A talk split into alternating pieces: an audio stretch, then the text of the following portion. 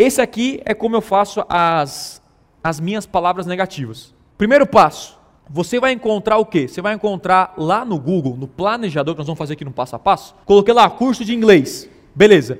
Aí vai sair lá inglês filmes, curso de inglês adultos, inglês avançado, cidades de inglês e etc. Tudo a ver com inglês. Beleza, mas algumas palavras não são importantes para mim. Por exemplo, quem está procurando filmes em inglês não quer fazer um curso de inglês. Até quer fazer, mas não está naquele momento de comprar. O que, que eu faço nesse momento? Eu negativo. Só que eu negativo em inglês filmes? Não. Negativar o quê? A palavra filmes. Curso de inglês para adultos. Ah, meu curso, sei lá, é para criança, infantil. Tira o adulto. Cidades que falam inglês. O cara quer comprar o seu curso? Não, o cara está procurando cidades que falam inglês. E o segundo passo, fazer uma lista de palavras negativas.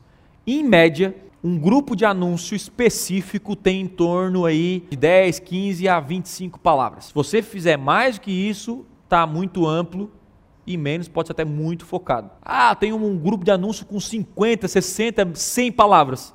Você não está sendo específico o suficiente. E aí o terceiro passo seria o quê? Quando eu pego ali filme, eu já faço o quê? Eu já multiplico a minha palavra negativa sem ao menos, ao menos eu colocar a minha campanha no ar. Então pega a palavra filmes, já penso tudo relacionado a isso. Filme, cinema, séries, séries, novela e etc. Aí está a diferença entre os caras que perdem dinheiro e os que não perdem dinheiro.